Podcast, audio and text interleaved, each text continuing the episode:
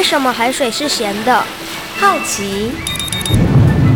原来彩虹不只有七种颜色。观察。我对于气候变迁的议题很感兴趣，想要多多了解。探索。我想发明一种可以让我自动上课的机器人。创意。小发现，小发现，小发现，小发现，小发现，小发现，大科学。小猪姐姐制作主持。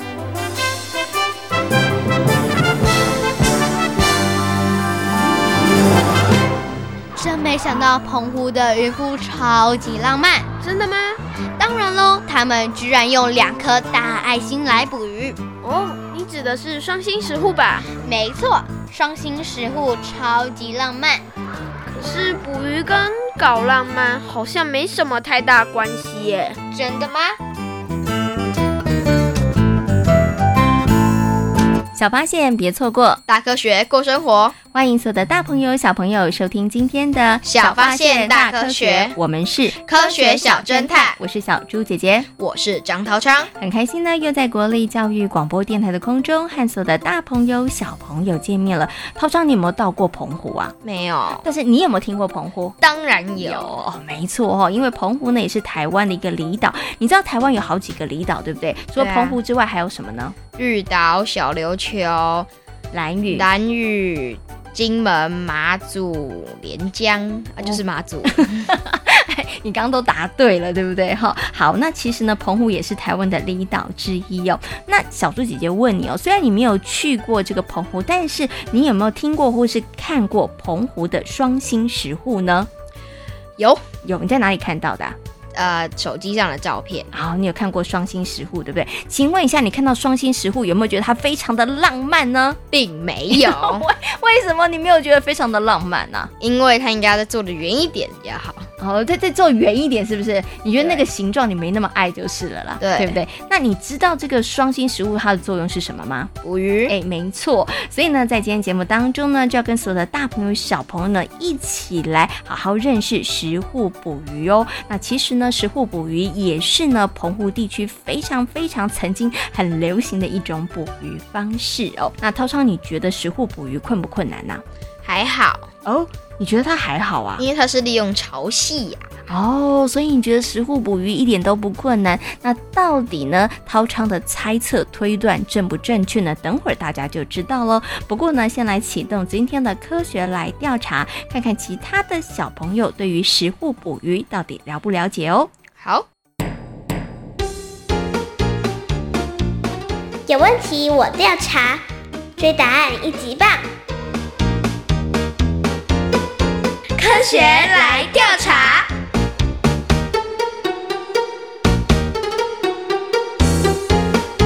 科学来调查，总共设有三道关卡，闯关成功就能获得最高荣誉——海星奖。答对两道关卡者是海兔奖的得主。如果只答对一题的话，哦哦，那就请你带回海龟奖，继续好好努力。祝福各位挑战者顺利闯关成功。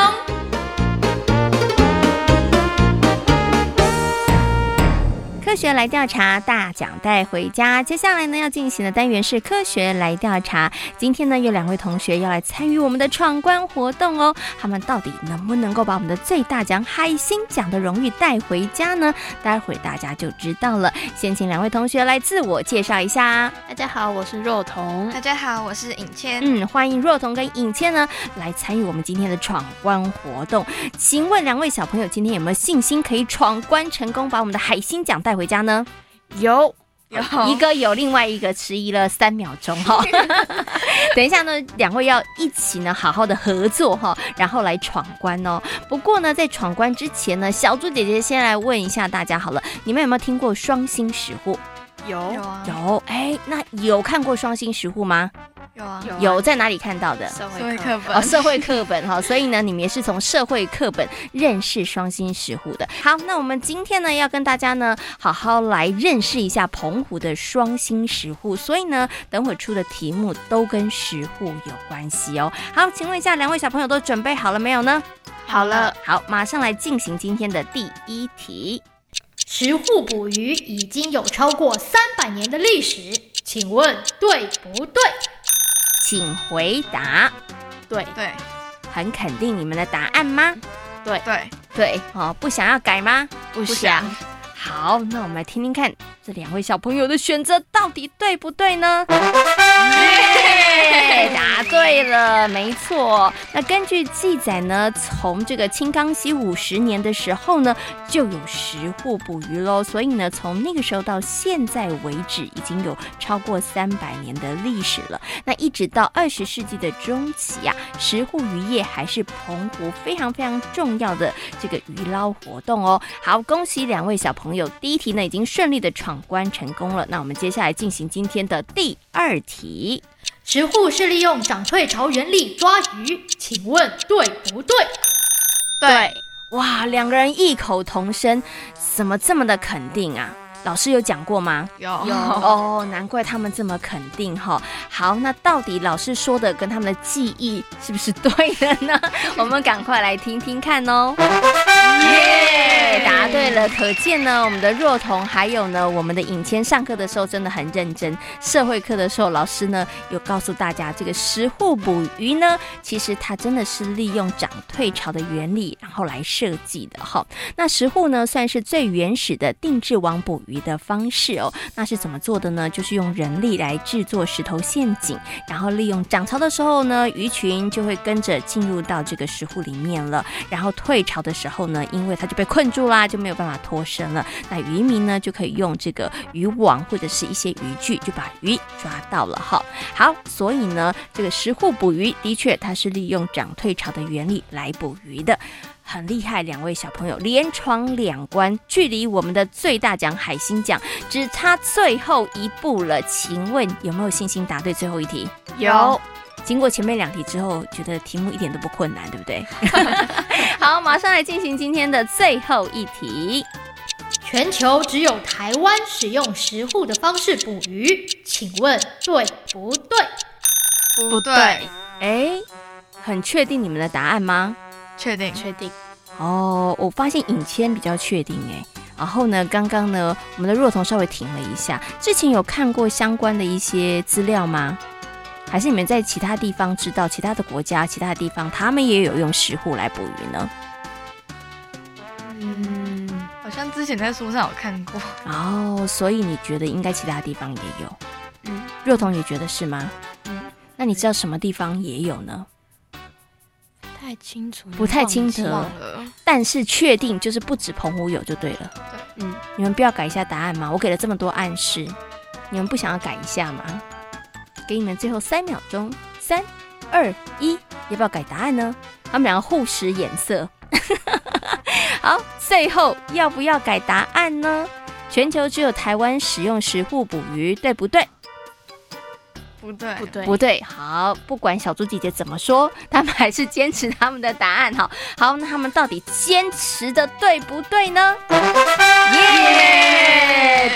对了，很高兴哈，还好没有被小猪姐姐骗了哈。没错，其实全世界的食物其实剩下的真不多啦，不到六百口哦。但是呢，在这个呃日本啊、泰国啊、澳洲啊、夏威夷这些地方都有食户的分布哦。那澎湖县呢，目前有的食户呢是五百七十四口以上，所以算是呢世界上密度最高的食户拥有的地区哦。那最后一题呢，小朋友很厉害，也答对了，所以呢，恭喜我们今天两位小朋友通过我们的考验，得到了我们的最大奖，就是我们的海星奖。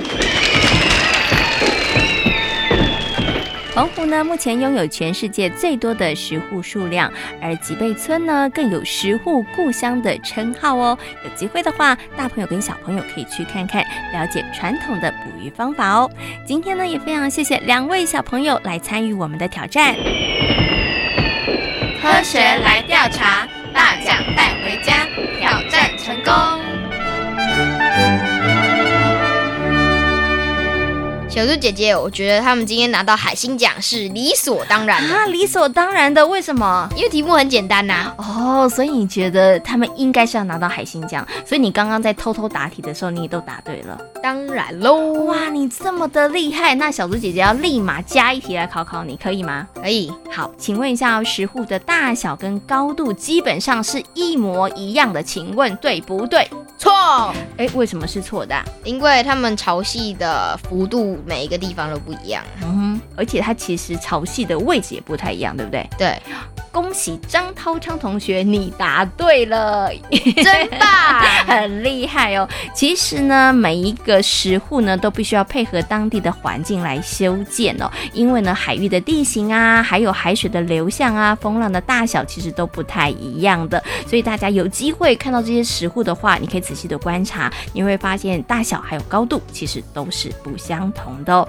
那台湾呢，目前拥有石户数量最多的地方在哪里呢？澎湖，没错，而且呢，吉贝也是石户的故乡哦。在今天节目当中呢，就要带着所有大朋友、小朋友一起来认识石户捕鱼哦。请问一下涛昌哦，你还想知道哪些关于石户捕鱼的知识呢？呃，石户的搭建要多少时间？哎，那你觉得搭一个石户大概要多久的时间呢？三天，三天？为什么三天就可以完成了？因为赶快搭好，可以赶快。捞到鱼是不是？哦，不可以补太久，对不对？对。好，那到底是不是呢？接下来呢，就进入今天的科学库档案哦。为所有的大朋友、小朋友邀请到了台北市海洋教育中心的海洋教师戴佑安老师来到节目当中，跟所有的大朋友、小朋友一起好好来介绍食物捕鱼。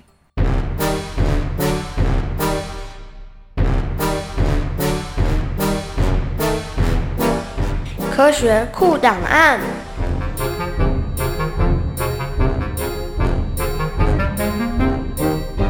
戴佑安，台北市海洋教育中心南极海洋教师，擅长海洋社会及海洋文化。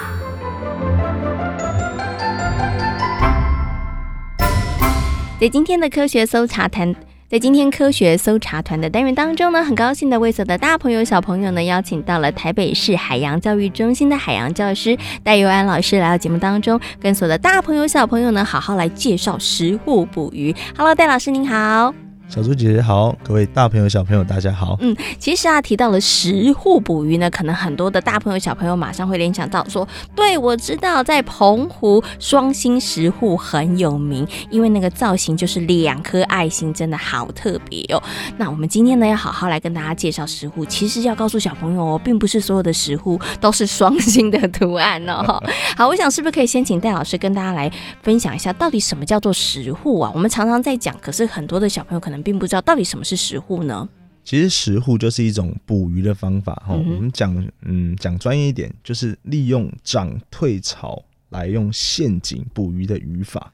哦，所以石沪它其实就是一种陷阱，对对不对？哦，OK。然后我们就是利用呃这个潮水涨潮退潮，然后我们呢把鱼把它围在某一个地方上面。对对对。哎，所以石沪的捕鱼方式就是这样，就是我做了一个用。呃，这个做成了一个陷阱，然后鱼随着涨潮的时候进来，然后就被困住了，是这样子吗？嗯，其实小猪姐也蛮有慧根的，其实差不多啦。哈、嗯。其实它的意思就是说，它呃涨潮的时候，因为这些石沪它会被潮水给盖掉。嗯。那因为我们在海中堆砌当地特有的岩石，所以它会长一些特殊的藻类。那鱼是喜欢吃这些的。哦，涨潮会进来吃，那吃一吃吃吃吃，然后慢慢退潮之后。那鱼想要游游离开这些区域，因为它特殊的造型构造，像什么双星食物，它是两个爱心，鱼是不容易流出去的。嗯，好，那所以潮水退掉之后，它就留在了这里面。是、哦，那我们这时候再利用大家小小的力量啊，团结把这些鱼。捕捞起来，嗯，OK，好，所以这也是一些古人的智慧耶，因为他其实不需要花什么样子太多的力气，还要花太多的这个功夫，其实他就可以捕到鱼了。哦，其实他这个非常累哦。啊，原来我搞错了，我以为呢，其实你只要做一个陷阱，这样就可以捕到鱼了。他到底为什么会很累呢？嗯，小之前有没有想过这个陷阱要做多久？哎、欸，陷阱要做多久？不就石头堆在一起吗？这个陷阱可能要堆快十年。为什么？为什么要这么久的时间呢？不是就是把这个石头堆一堆堆就可以了吗？第一个哈，涨退潮，嗯，落差是很大的哦。那你再来要用当地的食材，要先用大颗的例如说澎湖的玄武岩，嗯，哦，把它堆基底堆得很稳固，而且利用短短涨退潮六小时的时间要运到这边堆好，而且浪潮水一来，大浪小浪它可能就被冲垮。哦，嗯、是。那堆积起来之后，堆到一定的程度之后，在旁边的是嗯珊瑚啊、石灰岩啊等等的小石块，当做呃填缝剂，把它填填。填妥，嗯，而且这些做石户是需要利用全村、全渔村或是全家族的力气来堆做这些事，石头都是非常重。哦，所以第一，这个石头它其实要够坚固，因为如果被浪潮冲走了，那就没有用了，对，对不对？然后其实我们只能利用每一天 退潮的时候做，因为涨潮的时候又不能做。而且退潮它是虽然说六小时，它是慢慢退，它不是一瞬间退到干。哦，所以你能够工作的时间真的不多。所以，所以为什么一个石户，如果石户越大的话，它其实要堆的时间就越长了。对，没错，对不对？哦，所以并不是像小猪姐姐想的这么简单，把石头堆在一起就。就可以的。那有一些呢，可能这个石头要够坚固，你还要从别的地方运过来。没有错。哦，那其实啊，在这个除了西美有这个双星石户之外啊，有另外一个地方，它的石户更多。可是很多的大朋友小朋友不知道哈，哦，所以呢，接下来请戴老师跟大家讲一下，全台湾石户最多的地方在哪里啊？其实我们做科学哈，我们要把眼界放大一点。全世界很多地方都有石户，例如说美国、芬兰、日本、泰国、澳洲都有石沪。全世界的石沪加起来大概不到六百座，不到了哈。台湾就有五百七十四座。哇，所以台湾的石沪数量非常非常多哎。对对，而且大部分在哪里？在最多在澎湖，而且澎湖的吉贝屿就有一百零三座是最多的。戴老师可以跟大家讲一下，这个石沪它到底是多大、多小，或是多高呢？其实石沪和依照地理环境会有不一样啦，但是至少大概都有及腰的深度。哦，所以它它其实深度还蛮高的。对对对。嗯，好了，今天呢也非常谢谢呢戴佑安老师在空中跟所有的大朋友小朋友所进行的分享，也非常谢谢戴老师。谢谢各位，拜拜。透过了刚刚戴佑安老师的说明之后呢，相信所有的大朋友跟小朋友呢，对于石沪捕鱼应该有了更多的认识和了解了。石沪的搭建跟维护，请问一下容易吗？不容易啊，不容易。它它是一个呢，需要大家一起来团结努力才能够捕到鱼的方法哦。而双星食户呢，也让食户捕鱼声名大噪哦。那大朋友跟小朋友有机会的话，除了拍照片之外，也别忘了要好好的了解一下这个传统的捕鱼方式哦。那涛商，请问渔夫捕到的鱼，除了可以作为食物之外，还可以做什么呢？研究。嗯，没错，在伦敦呢，有一位女性冒险家，为了让更多的人认识非洲的鱼类呢，所以呢，他深入到非洲去做研究哦。接下来呢，就进入今天的科学斯多利，来听听看玛丽金斯利的故事。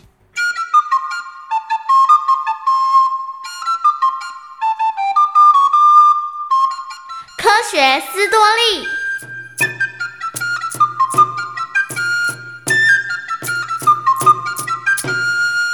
玛丽金斯利出生于伦敦，她的父亲是一名医生，曾经花了许多的时间远离家乡环游世界。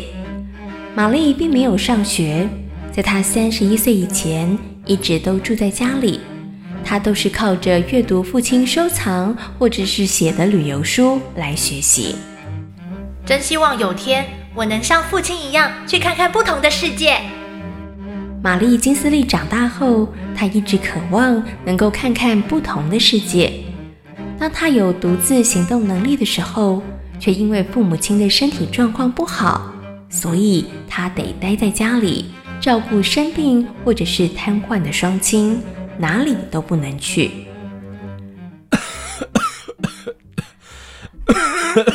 玛丽亚，你父亲好像身体不太舒服。快去帮他倒杯水。好，我马上处理。虽然照顾父母亲的日子很辛苦，但是玛丽却没有任何的怨言。但是旅行世界的念头也从来没有断过。她相信世界一定比父亲书中所描述的更加精彩。她一定要用自己的双眼和双脚，发现这个多彩多姿的世界景色。玛丽，你妈妈今天吃饭了吗？还没。待会啊，记得喂她。玛丽，这几年真是辛苦你了。嗯，你们现在需要我的照顾，我本来也该做些事的。我知道你想去看看世界，总有一天你一定会梦想成真的。经过几年辛苦的照顾，父母亲最后还是不敌病魔，双双离世。父母亲去世之后，玛丽金斯利没有了任何的牵挂，于是1893年，她决定展开非洲之旅。独自一个人前往刚果河。什么？你打算自己一个人到非洲旅行啊？嗯，没错。你可以找个人，然后结伴同行。许多人都是这样做的呀。不，我得自己一个人前往。其实我这次到非洲是为了工作。工作？什么工作需要到非洲啊？我答应了伦敦一间博物馆的聘请。要负责收集非洲的淡水鱼，还有研究非洲的风俗。可是你从来没有到过非洲，真的可以吗？没问题的，我父亲的游记能够帮助我的。玛丽金斯利怀抱着勇气、决心和自信，开始了她的非洲旅行。她以交换货物的方式进行旅行，友好的态度和非洲人相处。虽然语言不通，但是他们仍然处得很好。后来，玛丽金斯利还在河流和沼泽地划着自己的独木舟，顺利地带了一些非洲的鱼类和植物回到了伦敦。哇，这种鱼也太特别了！嗯，我以前也没看过这种鱼，这应该是非洲地区特有的吧？玛丽，你真的是很了不起。虽然身为女性，但却能够做出这么勇敢的事，能完成这项任务，应该很不容易吧？嗯，虽然过程中有些辛苦，但只要愿意尝试，就会发现没有想象中困难哦。你看，我不是顺利回来了吗？因为你的缘故，我们才能够认识非洲不同的鱼类。不过，这些鱼叫什么名字啊？这我也不知道哎。后来，玛丽带回伦敦的淡水鱼有一些以她的姓氏命名，像是金斯利非洲之旅、金斯利非洲攀鲈等等。两年之后，玛丽金斯利又策划开启了另外一趟非洲的旅程。什么？你又要出发去非洲？嗯，没错。可是两年前你不是才从非洲回来吗？非洲大陆还有许多值得我们去深入了解和探索的地方，一趟旅程是无法多了解他们的。可是，难道你不怕危险吗？会不会遇到危险，只有去了才会知道啊。一八九四年，玛丽金斯利展开了第二趟的非洲之旅。她从加蓬划小艇上溯奥果维河，后来她到了方族部落。以以物易物的方式和部落的民众相处。整趟旅游，他搜集了一些鱼，同时还攀登了之前根本就没有什么人爬过的克麦隆山。一八九五年，玛丽金斯利顺利地回到了英国的伦敦。返国后，玛丽金斯利又开始了她的另外一项计划。你确定是这个地方？没错，听说玛丽金斯利要在这个地方演讲，分享她在西非的旅行。哎，我真搞不清楚哎，为什么你要来听这种演讲啊？难道你也想到西非旅行吗？不一定得想到西非旅行才能来听吧。世界上有许多我们不熟悉的地方和生活方式，我们可以借由这样的方式多一些认识啊。嗯，你这么说好像也有点道理。玛丽金斯利这位女冒险家，以生动风趣的方式讲述她的西非旅途中的所见所闻。其实，除了讲座外，玛丽金斯利也利用写文章的方式进行分享。因为玛丽金斯利，很多人开始用不同的角度认识非洲。玛丽，你的讲座很受欢迎诶，我发现呐，有不少人因为你而对非洲有了更多的认识。嗯，这正是我的目的。我发现殖民官员和传教士正在利用欧洲化和基督化伤害非洲人，这真的很不应该。我希望大家能够和我一样尊重非洲人。你呀，真的很了不起，即使到了吃人的方族部落，还能够安全没事。如果我们能够用友善的方式和非洲人相处，相信他们一定也能感受到我们的善意。玛丽金斯利经由一场又一场的演讲，一篇又一篇的文章，分享了非洲部落的生活文化，也教导了民众尊重非洲人的生活方式。而不去批判他们。一九零零年，玛丽金斯利准备展开她的第三次非洲之旅，不过却因为南非爆发了与布尔人的战争而停顿了下来。玛丽，你今天怎么会来啊？我是来向你道别的。啊，你要去哪里？我打算到非洲。你的计划不是因为南非爆发战争而停止了吗？嗯，不过我现在打算到南非去照顾战俘啊，这这也太危险了吧！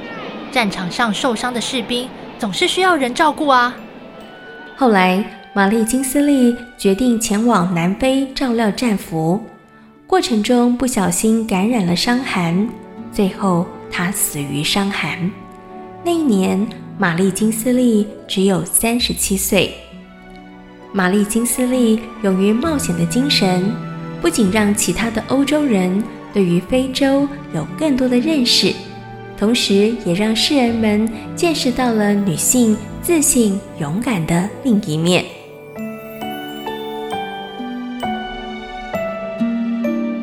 在今天小发现大科学的节目，跟所有的大朋友小朋友讨论到的主题就是石沪捕鱼。请问台湾石沪最多的地方在哪里呢？澎湖。嗯，那石沪为什么可以捕鱼呢？因为潮汐带来的鱼就会被困在里面。哎，没错，就可以捕鱼了。那请问一下，石沪捕鱼是不是一种友善的捕鱼方式呢？是，嗯，没错。你也希望呢，所有的大朋友跟小朋友下回有机会呢，拍照之余，别忘了也可以了解一下这种传统的捕鱼方式。是哦，小发现别错过，大科学过生活。我是小猪姐姐，我是张涛昌。感谢所有的大朋友小朋友今天的收听，也欢迎大家可以上小猪姐姐游乐园的粉丝页，跟我们一起来认识海洋哦。我们下回同一时间空中再会喽，拜拜。